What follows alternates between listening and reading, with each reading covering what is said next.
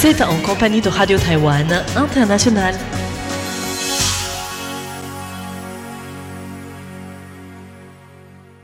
Bonjour et bienvenue en compagnie du service français de Radio Taïwan International en ce deuxième jour du Nouvel An, selon le calendrier lunaire qui vient d'accueillir l'année du lapin. Nous sommes le 23 janvier et nous vous proposons aujourd'hui de suivre l'actualité de ce lundi en compagnie de Florian Dai. Je vous retrouverai juste après pour le décryptage où nous reviendrons sur le parcours de Yuan Yongcheng, qui est le tout premier footballeur taïwanais professionnel à s'engager dans un club européen. Ensuite, pour la partie thématique de ce lundi, je vous invite à nous retrouver pour Au micro de RTI animé par Meg Wang et moi-même, nous accueillons Jimmy Benardo, photographe français établi à Taïwan, qui revient sur les différentes contributions qu'il peut avoir dans les échanges culturels entre la France et Taïwan à travers son objectif.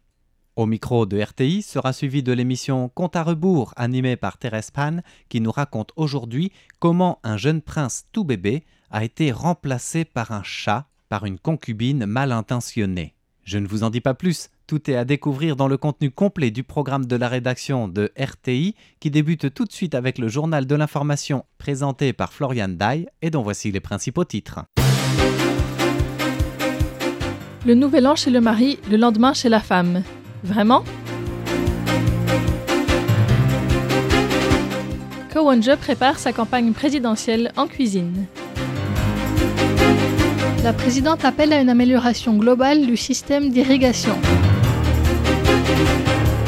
Taïwan prolonge ses coopérations avec les États-Unis au sujet des techniques d'examen de la cornée. Le nouvel an chez le mari, le lendemain chez la femme. Vraiment? La tradition veut que les femmes mariées ne rentrent dans leur famille que le lendemain du nouvel an, car si elles rentrent trop tôt, cela porterait malheur à leur famille. En effet, selon les croyances qui entourent cette obligation, rentrer trop tôt attirerait la malchance et la pauvreté sur la famille de la femme et ce serait un manque de respect à sa belle famille. Ainsi, pour être une bonne épouse ou une bonne belle-fille, il faudrait se conformer à cette règle. Que ce soit par superstition ou tout simplement par habitude, cela reste très majoritairement la norme encore de nos jours à Taïwan. Cependant, c'est une question qui soulève de plus en plus de débats, et cette année, le ministère de l'Éducation a promu l'égalité entre les sexes sur Facebook, appelant la société à offrir aux femmes mariées le choix du moment où rentrer dans leur famille. À travers une bande dessinée de princes et princesses, le ministère compare cela à de la magie qui entourait les femmes, pour mettre en valeur l'aspect irréel de ces superstitions. Et il encourage les femmes à dire non. Il pointe du doigt le fait que les hommes ne sont pas soumis à ces restrictions, et que seules les femmes mariées se voient interdites de passer le nouvel an dans leur famille. Il est temps de mettre la tradition de côté et de laisser aux femmes mariées la liberté de rentrer dans leur famille quand elles le souhaitent. Kowonje prépare sa campagne présidentielle en cuisine. Alors qu'il se prépare à l'élection présidentielle de 2024, l'ancien maire de la ville de Taipei, Kowonje, a confirmé sa retraite anticipée de l'hôpital NTU et pourra assurer exclusivement le travail de la présidence du Parti du peuple taïwanais, ou TPP, à partir du 1er février. Pendant cette période du Nouvel An, Ko et sa femme Peggy Chen sont apparus dans une émission spéciale du Parti du peuple pour passer en revue les plats du nouvel an du nouveau législateur et se faire connaître. Kowenje a souligné qu'il n'avait pas beaucoup de temps pour s'occuper des affaires du parti lorsqu'il était maire de Taipei, et qu'il commencerait à se concentrer dessus après le nouvel an lunaire. Il a déclaré Je dois me mettre au travail, y compris en ce qui concerne le parti. Avant, je ne pouvais pas m'occuper des affaires du parti plus de deux heures par semaine, mais maintenant, je vais vraiment me concentrer là-dessus.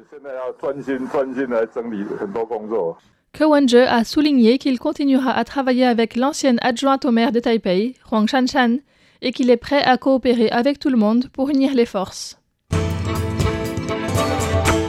La présidente appelle à une amélioration globale du système d'irrigation. La présidente Tsai Ing-wen, en déplacement dans le comté de Nantou en ce deuxième jour de la nouvelle année, s'est rendue au temple pour y brûler de l'encens heureuse de pouvoir être plus en contact avec la population maintenant que beaucoup de mesures sanitaires sont levées. Elle a ensuite exposé le projet d'amélioration du système d'irrigation, évoqué lors de la dernière réunion sur la sécurité nationale. Il s'agit d'une proposition concernant l'infrastructure rurale, en particulier le système d'irrigation que le gouvernement doit améliorer dans son ensemble. Cela concerne Nantou en particulier, car il y a là beaucoup de très bons produits agricoles.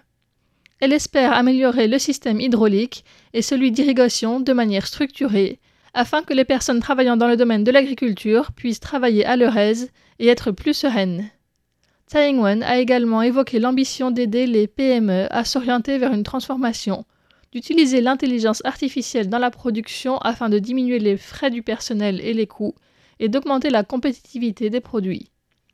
Par ailleurs, elle a déclaré que des progrès avaient été accomplis dans les négociations de l'initiative Taïwan-États-Unis sur le commerce au XXIe siècle. Selon elle, l'introduction des produits agricoles taïwanais sur le marché américain est une priorité absolue. L'objectif du gouvernement est de commercialiser les produits agricoles taïwanais à l'échelle mondiale à un prix avantageux pour les agriculteurs. Taïwan prolonge ses coopérations avec les États-Unis au sujet des techniques d'examen de la cornée. Afin d'améliorer la qualité et les techniques d'examen de greffe de cornée, le ministère de la Santé taïwanais avait d'abord créé une banque de données au sujet de la cornée en 2013, avant d'acter un protocole d'entente entre le ministère, la banque de données américaine SightLife et la banque de données taïwanaise en 2016. Suite à cette première étape du protocole, en janvier de cette année, la Banque taïwanaise de la Cornée a prolongé sa coopération avec SightLife en signant la deuxième étape du protocole d'entente. Selon le ministère de la Santé, la création de la banque de données taïwanaise et la coopération avec SightLife ont permis à Taïwan d'améliorer la procédure nationale de prélèvement et de traitement de la cornée. Grâce à une procédure d'examen standardisée et cohérente, la qualité des données a été renforcée et le taux de réussite des greffes s'est largement amélioré. En plus de fournir des cornets de haute qualité pour les greffes, les cornets d'une qualité inférieure peuvent aussi être conservés à froid pour une utilisation temporaire d'urgence, en attendant une cornée appropriée pour l'opération de greffe. Le nombre de dons de cornets à Taïwan est passé de 224 cas en 2012 avant la création de la banque à 679 dons en 2020. La proportion de greffes de la cornée recourant à ces dons a également augmenté d'année en année, passant de moins de 50% à 85% sur la même période. Trésor du musée du Palais, la dernière lettre de Su Dongpo. Au musée national du Palais, le coin Trésors nationaux en vedette ouvre son exposition de printemps avec ce que l'on pense être la dernière lettre de Su Shi à son ami Du Mongjian. Homme politique et grand écrivain de la dynastie des Song du Nord entre 960 et 1127, Su Shi, aussi appelé Su Dongpo, subit toute sa vie les aléas de la vie politique, entre l'exercice du pouvoir, les responsabilités à l'égard du peuple, et puis la mise à l'écart, la prison et le bannissement, et le pardon à la fin de sa vie. Il reste surtout connu de nos jours pour sa poésie et sa calligraphie. Su a écrit cette lettre au magistrat avant de rentrer d'exil, gracié par l'empereur Huizong de la dynastie Song et a été rappelé à la capitale. Il est mort trois mois plus tard, le 28 juillet. L'exposition est organisée par Chen Jianzhi, chercheur adjoint au département de calligraphie et de peinture du palais. Cette lettre a été écrite par Su Shu en l'an 1100, au moment où l'empereur Huizong prenait le pouvoir, alors qu'il était à Tanzhou, l'actuelle Tanxian, et souhaitait se rendre à Qinling. Cette lettre a été étudiée, et bien qu'elle ne comporte aucun nom, les chercheurs s'accordent à dire qu'elle avait été écrite à Tu Mongtian, dont la famille était en contact avec Su Shu depuis quatre générations. Elle est donc très brève, avec seulement 59 caractères, et est très concise et sincère. Afin de permettre au public de mieux comprendre l'état d'esprit de Su lorsqu'il a écrit cette lettre, le Musée national du Palais présente également une illustration d'un poème que Su aurait écrit à son troisième fils Suko avant de mourir, intitulé Regardant la marée, et qui fait écho à son état d'esprit optimiste lorsqu'il a écrit la lettre au magistrat, ainsi qu'une sélection d'œuvres calligraphiques de Souche datant de ses débuts, du milieu et de la fin de sa vie, qui montrent les changements dans son style calligraphique.